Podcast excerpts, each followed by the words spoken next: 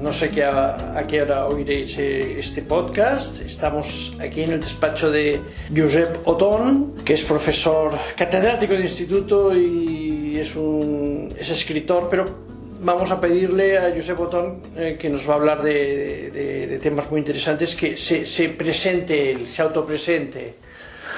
Uy, qué difícil es presentarse uno mismo. Bueno, buenas, buenos días, buenas tardes, o la, hora que sea que, lo estén escuchando. Yo, soy eminentemente profesor, es decir, con, eh, desde muy jovencito, o sea, con ganas de, enseñar, o sea, de ponerme ahí una tarima, ¿no?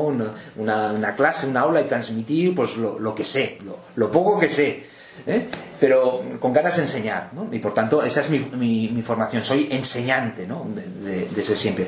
Lo que ocurre es que la propia profesión pues, me ha llevado por, diversos derroteros, ¿no? una es la, docencia directa en el aula, pero bueno, he hecho bueno, un itinerario muy así, he trabajado para, la administración, eh, eh, he hecho libros de texto, he trabajado también digamos, en investigación en la universidad y, ahora estoy eh, en la Asociación de Catedráticos, que es una, entidad que tiene muchísimos años y que defiende pues, lo que yo creo, ¿no? el, profesor, el enseñante como, como, como, el vehículo principal ¿no? para la transmisión de conocimientos. También en el Sindicato de Profesores de Secundaria, un sindicato de Cataluña que es el, el, segundo más mayoritario. Este año eh, las elecciones recientemente celebradas pues, han dado una sorpresa a todo el mundo porque un sindicato estrictamente profesional, sin vinculaciones a ámbitos políticos, o sea, la gente personalmente, individualmente, cada uno tiene sus ideologías, tal, pero, pero se constituyó para defender eso, la enseñanza de conocimientos y la figura del profesor especialista. Y nos han dado la sorpresa las últimas elecciones porque somos la segunda fuerza sindical en Cataluña de la enseñanza pública, o sea, de los institutos, presentando solo en secundaria, o sea, no tenemos los votos de primaria y la primera fuerza en, institutos, o sea, la primera fuerza sindical en secundaria. Y también eh, con la, eh, la, Asociación de Catedráticos y el Sindicato de Profesores de Secundaria hemos constituido la Fundación Episteme, que soy secretario, que eh, es una plataforma donde esto que de alguna manera defendemos como derecho laboral, ¿no? como asociaciones profesionales, bueno, pues transmitir a la opinión pública que no es solo un, elemento, digamos, de, nuestra profesión, sino que es un elemento importante para la sociedad, ¿no? para las familias, para la opinión pública en general, pues que se sepa, ¿no? de, dar argumentos en la defensa de eh, la enseñanza de conocimientos y, sobre todo, en, valorar profundamente la figura del docente, del profesor, ¿no? del enseñante, de aquel que tiene los conocimientos y los transmite, los, los enseña a aprender. Claro. Pues eh, en esta dirección voy a hacerte la primera pregunta, que es la siguiente. ¿El alumno es capaz de construir su propio conocimiento? A ver, yo creo que todos somos conscientes de que nadie es capaz de construir su propio conocimiento. A ver, todos somos un poco autodidactas, pero siempre tomamos por referencia a alguien que sabe más que nosotros. Es así, o sea, es que, eh, imaginaos esta pregunta y dijimos, a ver, los niños para aprender a conducir que lo hagan por sí mismos. los hay, ¿eh? Que lo hacen. Los hay. Pero creo que no es lo adecuado. O sea que necesitas a alguien que sepa. ¿eh? Porque pues, sí que hay chavales muy habilidosos y, aprenden ellos solos a conducir o les, alguien les dice cómo van las marchas y bum bum y lo aprenden muy rápido y tal. Pero hace falta un acompañamiento de este aprendizaje. Porque no es solo saber técnicamente lo que es factible y posible, sino hay, reclama cierta madurez. Entonces, yo creo, evidentemente, todos hemos tenido alumnos que por su cuenta y riesgo pues, son especialistas en dinosaurios, en Egipto, ¿no? o en, ¿no? en, cualquier cosa. ¿no? Hay el típico alumno pues, pues ¿no? que, en su época pues, se leía la, enciclopedia Espasa, ¿no? ahora lee Internet, la Wikipedia y aprende un montón. Primero, esto es casos particulares y segundo, que eso no es suficiente no es suficiente. A mí me gusta mucho este tema, ¿no? Como me gusta mucho el fútbol y aprender un montón. Yo creo que eh, el, autodidacta tiene su, parte buena y esa autonomía en la gestión del conocimiento yo creo que es importante, pero tenemos que ser conscientes. O sea, aprender es algo muy difícil, no solo es eh, memorizar o aprender o tener conocimientos de algo, es entrar en, comunicación con una, con una comunidad, ¿no? con una comunidad intelectual, digamos, eh, cuando tú aprendes una asignatura, una, una materia o un ámbito de conocimiento, estás sentando en, en, en, relación con una comunidad de expertos o de personas que saben. Entonces, hace falta un puente. ¿no? Y ese puente, desde mi punto de vista, es evidentemente el docente. ¿Por qué?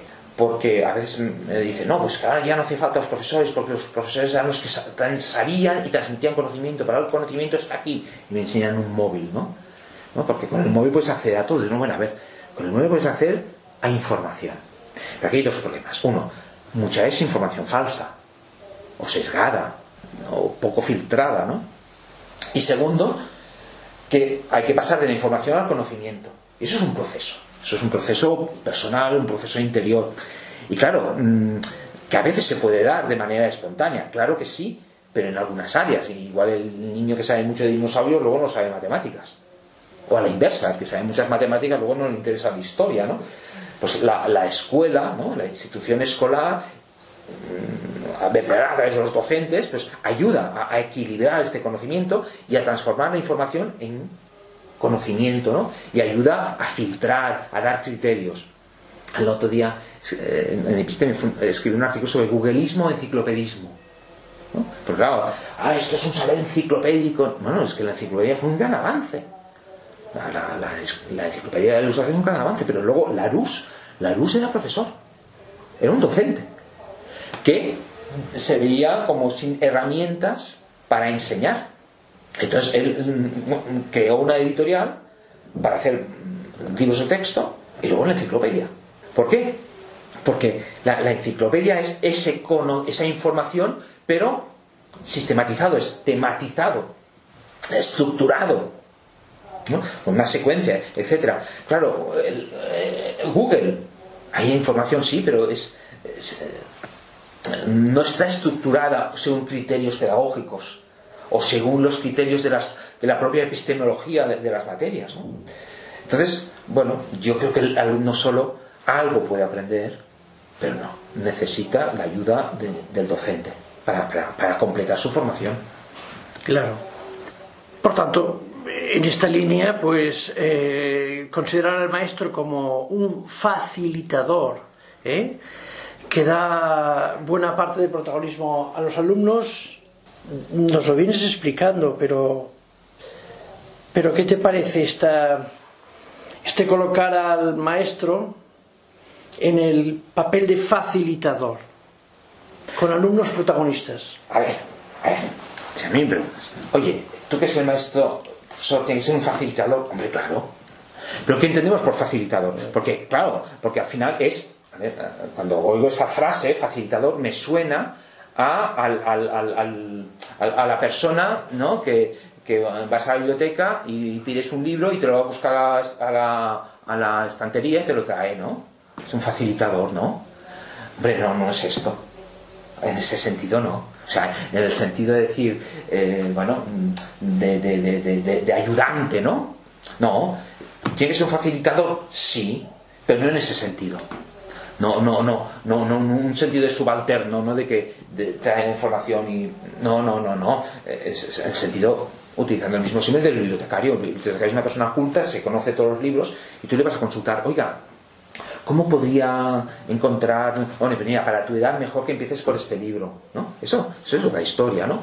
Eh, pero claro, el bibliotecario del cual estoy hablando es una persona muy culta no ser un técnico que diga, ¿dónde están los libros de ciencia ficción? Mire, tercera estantería, mano derecha. No, es una persona culta y, hombre, de momento todavía no, no entres en este tema, mm, igual mejor lee este otro autor, etcétera, ¿no? Yo creo que en ese sentido, o sea, yo creo que lo que tenemos que hacer es resignificar el término facilitador. Porque yo la sensación que tengo es que cuando se nos dice que somos facilitadores, pues me suena a ser monitores, yo creo que hay algunos teóricos de la educación actuales que vienen del mundo de la educación del tiempo libre, de la, educación eh, informal, ¿no? De la educación informal y que intentan traer dentro de las estructuras de la, de la, de la escuela, del sistema escolar, del aula, pues esto, eh, estas, estas tendencias, ¿no? Que, claro, entonces un profesor cualquiera pues puede ser casi, casi como, como eran los maestros de, hace años, ¿no? Antes de crearse las escuelas normales, las escuelas de magisterio, ¿no? Que cualquier que acababa un poco, sabía un poco más que los otros, eh, podía enseñar. Yo creo que precisamente ahora como el, desarrollo eh, tecnológico, como, como el conocimiento se ha ampliado tantísimo, hace falta profesores muy formados, más que antes, más, mucho más. Y que la palabra facilitar yo la asumiría, pero en un sentido positivo. No en el sentido de que el profesor no es el que tenga que saber de todo, sino que sepa, con perdón, en qué, en qué estantería están los libros de no sé qué tema. No, hace falta eh, un profesor no solo que sepa en qué estantería están, sino que los conozca estos libros y pueda, pueda ayudar y pueda resolver las dudas. Porque si no, hay una degradación en la medida que se degrada la figura del profesor, se degrada la enseñanza y se degrada finalmente la figura del alumno. Yo no digo, como decía antes, ¿no? que haya alumnos pues, que, les interesa mucho un tema y ellos por sí mismos van aprendiendo.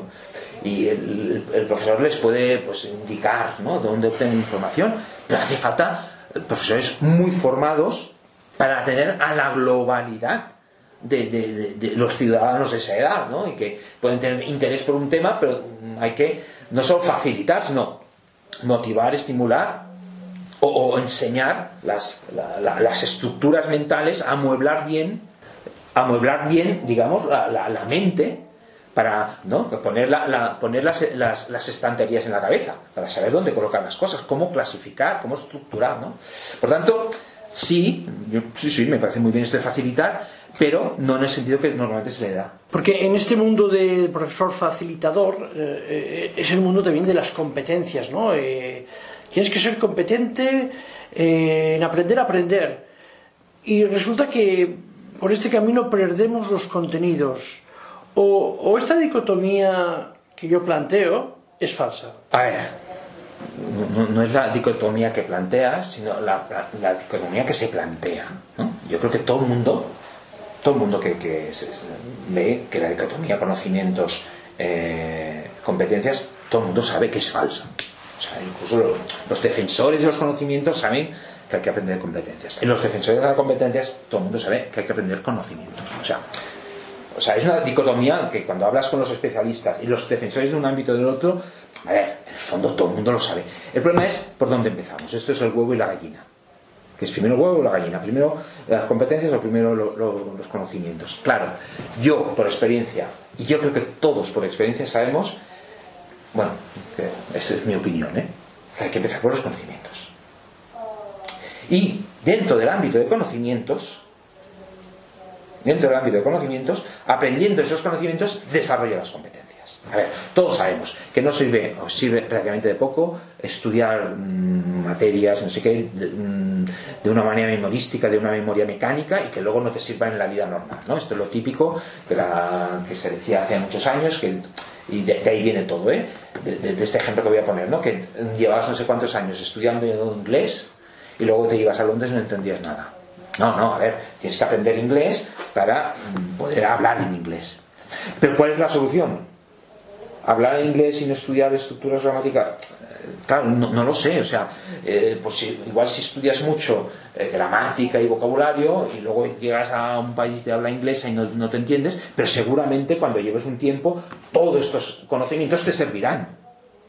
¿eh? Porque si no los tuvieras, pues tardarías mucho más en ser competente. Es decir, pues, pues, lo mismo, ¿no? O sea, podemos aprender fórmulas de matemática, pero luego no, no, no los aprendemos a utilizar en casa para hacer la declaración de la renta o para hacer bricolaje y saber calcular áreas, pues claro, eh, parece un, aprendizaje inútil, ¿no? Yo creo que sí que hay que casar, ¿no? Que hay que coordinar la, enseñanza de conocimientos con su aplicación, ¿vale? Y por tanto, tantísimas materias tienen esa dimensión práctica, ¿no? De laboratorio, de, taller, ¿no? De hacer ejercicios, en lengua, ¿no? Claro, estudiar no sé qué nombre, hay, hay que disfrutar con un poema, pero hay que estudiar eh, las características, ¿no? O sea, eh, ¿cómo lo hacemos inductivo o deductivamente? Pues no sé, a veces es mejor estudiar el poema y luego veis, veis que aquí hace énfasis en esto, ¿no? inductivamente, etc. ¿Qué veo yo peligroso? Pues sí, un saber memorístico de, que, de la época en que no había libros. Es que a veces arrastramos cosas, de que eh, tomar apuntes, claro, desde la época que no había libros, ¿no? Sin que, tenga eh, su repercusión en la vida cotidiana, en la realidad, en diferentes... Pues, pues claro, es, un saber que cuesta, ¿no? De tragar, ¿no? Pero luego el otro saber es como cuando se estudian técnicas de estudio. Es muy diferente cuando haces técnicas de estudio con una asignatura concreta. Claro, vamos a hacer un esquema. Pero claro, otra cosa es que estás explicando la Revolución Francesa y, explicando la Revolución Francesa enseñas a hacer un esquema.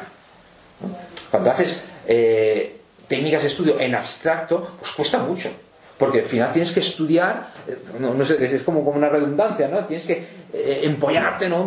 Aprenderte de memoria las técnicas de, de, de, las técnicas de, estudio. O sea, es, como, como, como, meterte en, en otro en otra asignatura. No, no.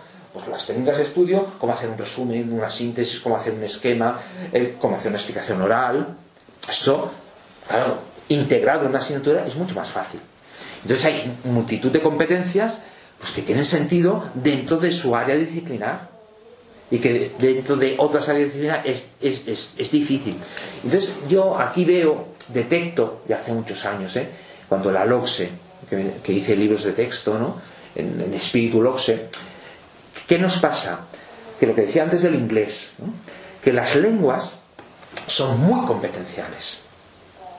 Son muy competenciales. Entonces, claro, hay la parte de aprenderte de memoria los, los verbos irregulares, digamos, pero luego hay la parte competencial de saber eh, hablar, pues de, saber ir a un, restaurante y pedir la comida, eso es una cosa de aplicación práctica. Entonces, la, la, la, didáctica de la lengua se ha desarrollado muchísimo, porque está en, en, su propia esencia, ¿vale? Está en su propia esencia y además eh, se invierte muchísimo dinero en la didáctica de la lengua, porque por ahí hay las academias de lenguas, que no es solo en el ámbito escolar, ¿no? Hay, hay, tal. ¿Qué pasa en otras disciplinas como la historia? Que el, modelo de las lenguas no se puede aplicar literalmente a la historia. O sea, ¿para qué sirve enseñar historia, no? ¿Para enseñar a los niños a hacer historiadores? Hombre, una parte sí, ¿no? O sea, la historia es una disciplina muy interesante porque te ayuda a construir relato. ¿Qué ha pasado, no? Cuando hay un, incidente en el centro, ¿no? ¿Qué ha pasado? Que hablas con uno, con otro, con otro, que hay que construir el relato, ¿no? Bueno, esto es el trabajo del historiador, ¿no? De, la consulta de las fuentes, ¿no? Pero fijémonos como a veces en las competencias miramos algunas materias muy competenciales e intentamos traspasar eso a otras materias teóricamente más memorísticas, pero que tienen sus propias competencias. Y en cambio, cuando cuando se redacta, ¿no? y en los documentos oficiales, eh, las competencias básicas, ahora, ahora estamos con las clave, ¿no? las competencias básicas de, historia, pues se nota que no las ha hecho un historiador, bueno, no sé, a mi modo de ver, igual lo ha hecho un historiador y yo me estoy equivocando, ¿no? Pero mm, no, no, no, los ha hecho un, un, o sea, responden un modelo teórico, pedagógico, y no responden al trabajo del historiador que es un trabajo pues, de pensamiento crítico, de análisis de fuentes, de contrastar, etcétera, etcétera, ¿no? que hombre, yo encuentro súper útil. Pero tampoco podemos hacer que enseñar solo a los niños a hacer de historiador, ¿no? No, pues hay, temas que, que, que, podemos hacer trabajos con fuentes, pero que luego bueno, pues vamos a explicar el imperio romano, no podemos estar todo el santo día buscando fuentes para que construyan su relato sobre el imperio romano. Entonces hay que tomar un equilibrio entre los conocimientos explícitamente y, las competencias. unos conocimientos que no sean aplicables, bueno, pues pues, pues, pues, cuesta, ¿no? Pero unas competencias en el vacío, yo creo que es una cosa tan etérea, tan abstracta, que cuesta mucho de aplicar, muchísimo. Claro. Eh, y en esta línea de nuevas pedagogías y innovación pedagógica, eh, hay en estos momentos una exaltación, diría entre comillas, del trabajo por proyectos y el trabajo colaborativo que se, se puede insertar en este planteamiento de construir el propio conocimiento. ¿Qué opinas de esto? A ver, a ver si a mí me preguntan, ¿tú eres favorable al trabajo por proyectos? Indudablemente. Ahora bien, que, que, que, que, no se nos coma esto. O sea, yo creo que es una cosa muy buena y muy interesante de hacer. Pero claro, eh, mm, cuando tú tienes unas bases bueno, cuando tú no, cuando, cuando los alumnos en las bases, es decir, pues aplicar, yo qué sé, pues, pues eso que se hace en algunos centros, ¿no? Pues, pues, hacemos enseñanza lo, lo, lo, habitual y no sé qué, lo, lo que hasta ahora hemos hecho, y dedicamos 15 días, tal, a, a, través de, diversas motivaciones a hacer un proyecto. Me parece muy interesante, muy interesante. Ahora bien, que todos sean proyectos, no. Que le vaya bien a todos los alumnos, tampoco. Hay alumnos que no entran en el tema de los proyectos, que no, que no están acostumbrados a hacer trabajo colaborativo, que no están acostumbrados a investigar, que están, mm, no, es, es eso, a ver, pero a ver, profe, ¿y esto qué, qué, es lo que entra en el examen? O sea, ¿qué tengo que decir para probar, no? Bueno, pues hay, hay, eh, que decir, no todo el mundo tiene esta motivación. Yo, yo creo que hay varios, y ni todos los profesores, pues, pues, pues están acostumbrados y, y les va esta metodología. Es decir, eh, yo creo que todos podemos hacer proyectos, pero hay, profesores que, bueno, que tienen como más habilidad para esto. Entonces, yo creo que eso tenemos que, que tiene que presidir el sentido común. ¿Es bueno? Sí. ¿Hacerlo siempre? No. Y veamos si hay grupos que igual pues, pues hay que trabajar más eh, los conocimientos y determinado tipo de cosas o los hábitos y luego ya nos ponemos a hacer un proyecto o, resulta que tenemos una oportunidad única, porque resulta que, nuestro centro está al lado de, o sea, se me ocurre, de un volcán, ¿no? En Canarias, ¿no? Digo, bueno, pues vamos a hacer un proyecto, vamos a estudiar, ¿para qué vamos a estudiar, no sé qué, si aquí al lado tenemos una realidad, ¿no? Mm, eh, bueno, que, nos exige investigar, ¿no?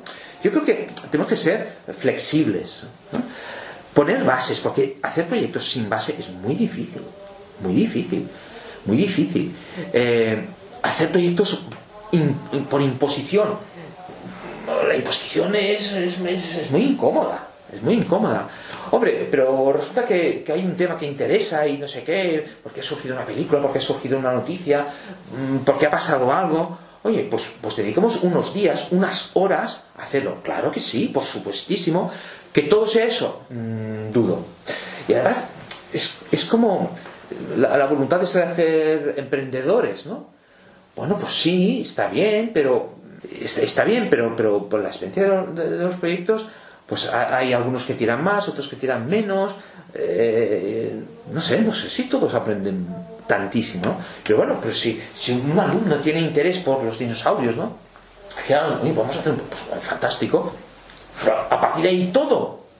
No, yo no lo veo. No lo veo.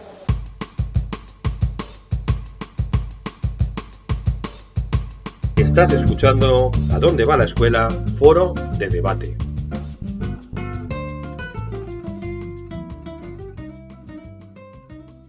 Entonces, eh, las tecnologías educativas, en estos momentos habla mucho de,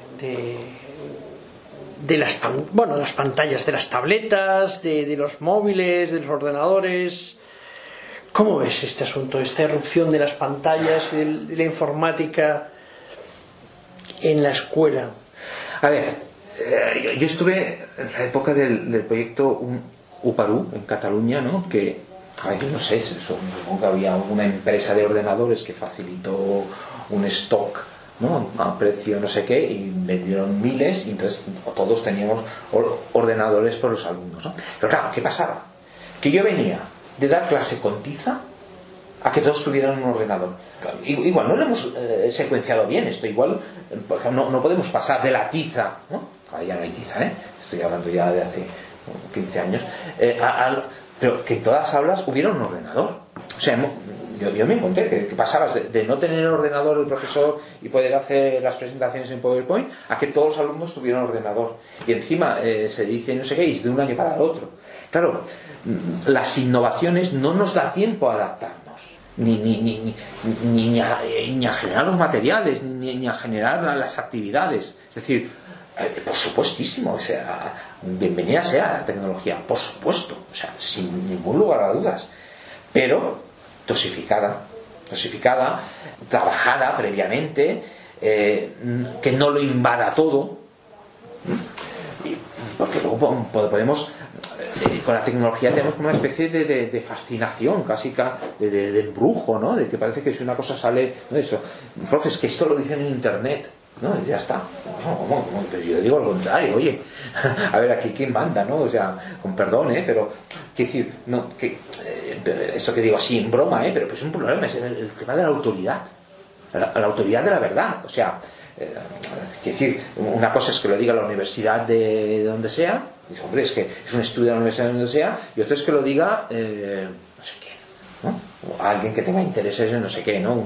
Una, revista de no sé qué, o, un, no sé quién, tal, un, no sé quién, un personaje que se sienta en una pantalla y habla, ¿no? Hombre, y entonces es el tema de la autoridad, ¿no? O sea, que, que sí que es bueno, evidentemente, y aparte, que no podemos darle la espalda, es que va a ser así, es que va a ser así. Ahora bien, hay, hay que contrastarlo, ¿no? Hay, hay, que hacer pruebas, hay, hay que verificarlo, eh, hay que dar herramientas, ¿no? Porque, porque yo, bueno, yo, que vi el uno por uno, claro, lo que salía de allí, pues claro, los niños todo el día tal, se, dedicaban, bueno, es igual, no, digo yo a hacer qué, pero que, claro, porque, porque entre otras, las aulas no estaban preparadas, las aulas estaban preparadas con el sistema clásico, ¿no? El profesor ahí, y yo lo que veía a los alumnos que miraban una pantalla, pero yo no veía, veía en la pantalla, claro, se tienen que hacer aulas de otra manera. O sea, yo digo, ¿cómo era entonces cuando se aplicó? ¿no? Los, alumnos tienen que estar en una disposición que el profesor pueda ver lo que están viendo en las pantallas, ¿no? Por ejemplo. Es decir, que no es solo introducir el ordenador, o no solo introducir la tableta o estas herramientas, hay mucho más. Es un, es un cambio de paradigma y el, problema de los cambios de paradigma es que parece que, lo nuevo sea lo bueno y el paradigma anterior eh, haya que rechazarlo. Bueno, pues cojamos elementos del paradigma ¿no? de, la autoridad, ¿no? ¿Quién tiene criterio para decir lo que es verdad o no? O para verificar, o cómo verificar, o cómo contrastar. Porque si no, estos instrumentos pues, dan pie a la, a, la, picaresca de todo tipo. Yo recuerdo, ah, no sé quién era, un texto de esos de la antigüedad, ¿no? de que alguien criticaba que determinado tipo de invento que iría en detrimento de la memoria y por tanto si perdemos la memoria perdemos nuestra y era cuando se hablaba de, de, los libros claro, cuando toda la enseñanza era oral la aparición de los libros se decía uy, qué miedo, ¿no? porque ahora no hagan falta los profesores, etcétera no, pues hace falta los profesores con una nueva herramienta que eran los libros ahora hace falta los profesores con una nueva herramienta que son las nuevas tecnologías con prudencia. Eh, el problema es que nos estamos estrenando y los niños, pues con, cosas estas, pues se estrenan y fascina, fascina, vienen de esta cultura, pero también hay que ser críticos con esta cultura. No podemos dejar la, la, lectura, claro que hay que ir a las tabletas, pero vigilemos con la lectura, que si perdemos la lectura perdemos algo importante. Neguemos las tabletas por los libros, no, vayamos sumando vayamos agregando, pero de una manera coordinada, ¿no? de, una manera eh, que, lo vayamos digiriendo, que lo podamos ir asimilando, tanto la institución como los propios alumnos. Porque el uno por uno, que, es, una aplicación mm, en muchos sitios, en muchos países, ¿tú lo ves positivo? O sea, cuidado, eh, la presencia de tecnología parece ser que, que es buena y positiva, se hace con prudencia pero el uno por uno, es decir, niño, tableta, maestro, ¿cómo lo ves esto? Perdona que es una pregunta muy concreta. No, no, no, ya, está bien. A mí, mi experiencia del uno por uno, es decir, un niño, un, ordenador, bueno, mm, ¿por qué no hacemos algunas horas de ordenador? Pero no todas, o sea, que, que, que, eh, no, a ver, que estamos hablando antes de, del, modelo eh, alumnocéntrico. Es que no estamos en un modelo alumnocéntrico, estamos en un modelo eh, pantalla céntrico, que es otra cosa. Claro, entonces cuando, estamos haciendo un modelo donde la, gran garantía de aprendizaje es la pantalla, claro, eso, a ver, que sea un medio, no un fin, sea un medio que nos ayude a aprender, ¿no? Evidentemente, una pantalla tiene unas posibilidades tremendas, o sea, eh, estudiar historia pudiendo ver imágenes y tal, es una maravilla, pero las imágenes están equivocadas. Porque las imágenes que tenemos de, otras épocas son imágenes creadas mm, a veces con, muy poco rigor histórico. Entonces estamos dando imágenes falsas. tal. Quiero decir mm, que es un recurso más. Es un recurso más, pero claro, vamos a una enseñanza eh, pantallocéntrica, ¿no? Y que todo sea lo que sale en la pantalla y que eso es la verdad y el profesor es un facilitador hombre, es una autoridad académica, que, ha demostrado que sabe eh, sobre esa disciplina, sobre esa área del saber, eh, claro. Eh, ahí hay que, vigilar, hay que ser prudente, como en todo en la vida, ¿no? Como en toda la vida, ¿no? Es como, como ah, vamos a un nuevo modelo de coche. Bueno, primero vamos a hacer pruebas, ¿no? Antes de, de, ponerlo a circular, ¿no? Porque podemos tener problemas, ¿no? Vamos a la última pregunta. ¿Qué ha pasado con las humanidades? Están desapareciendo. Algunos dicen que son inútiles, porque habla mucho del, de la enseñanza sobre temas aplicados, ¿no? Estamos orientando la escuela a temas excesivamente eh, profesionalizadores, que está bien que sea así, pero solo profesionalizadores. Claro. Eh, aquí hay un debate, ¿no? De decir, bueno, es que la escuela ha de estar, con perdón, al servicio de la empresa o del sistema del sistema económico. Claro, necesitamos un buen sistema económico, ¿no? Porque si no, se acabará la escuela, si no hay dinero, no hay escuela, ¿no? Es decir, pero es, esta idea tan focalizada en la, en la empleabilidad, ¿no? Y que las escuelas sean casi casi agencias de colocación, ¿no? Yo, yo creo que pierde la, la, propia esencia, es decir, la, la, escuela tiene que aprender un poco lo que es la gratuidad, ¿no? Es decir, las, las cosas, bueno, pues aprendemos arte y aprendemos literatura y aprendemos a pensar, humanidades, no porque yo vaya a ser un gran artista, ni un gran compositor, ni un, ni un filósofo de esos que venden bestsellers, ¿no? De tal, ¿no? No, porque a mí me hace más persona. Y a mí, al hacerme más persona, luego seguramente seré mejor profesional, pero también seré mejor padre, o mejor esposo, o, mejor compañero, o mejor lo que sea. Es decir, que ese elemento de humanidades, que yo para mí, la ciencia es humanidades, ¿no? Porque eh, la, ciencia y la técnica nos hace humanos, ¿no? decimos que los primeros seres son humanos porque tenían tecnología. ¿Mm? Lo que pasa es que eso que podríamos llegar el legado de las generaciones anteriores, ¿no? Todas estas dimensiones más, para decir una palabra así, del espíritu, ¿no? Me refiero al arte, la literatura, el, eh, eh, la música, ¿no? A mí me gusta mucho el Club de los Potas Muertos, ¿no? Que es como, como ese canto a, las humanidades y que, parece que, que, prime, ¿no? Que, la, la, empleabilidad, ¿no? Que los alumnos tienen que sacar eh, no, sé qué nota para llegar a no sé qué universidades. Claro, hay, que tenemos que hacer personas. La educación es para ayudarnos a ser más personas, ¿no?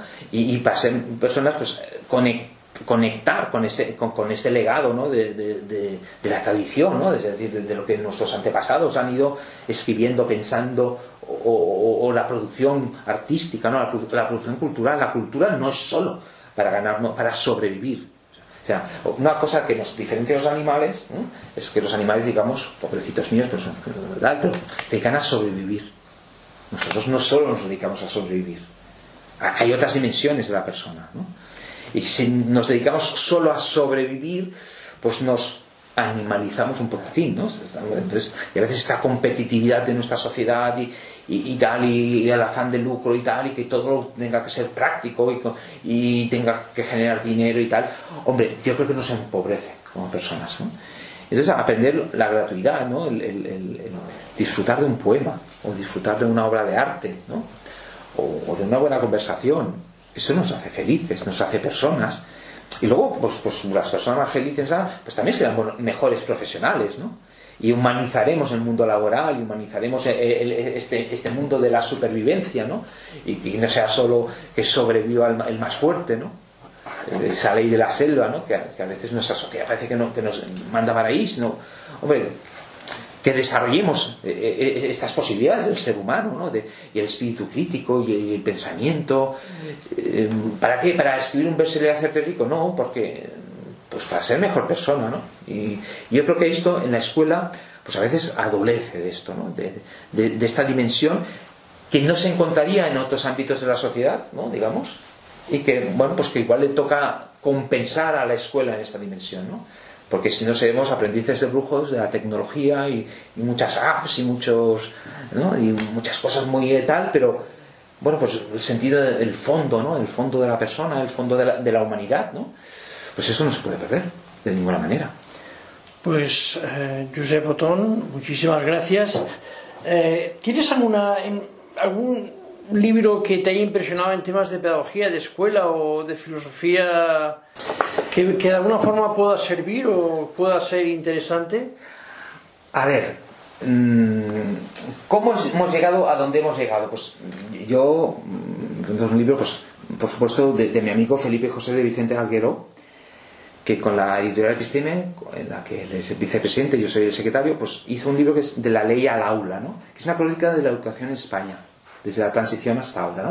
¿Por qué? ¿Por qué estamos como estamos? A ver, hay elementos internacionales, ¿no? hay un contexto internacional, etcétera. Pero también es muy interesante seguir ¿no? cómo se han ido elaborando las leyes en España. ¿no?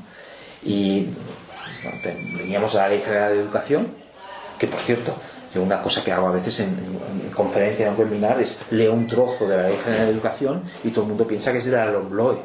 Y no, no, fue escrita ¿no? hace 50 años. Hace 50 años, porque dice cosas... Que era Villar Palasí. Sí, sí.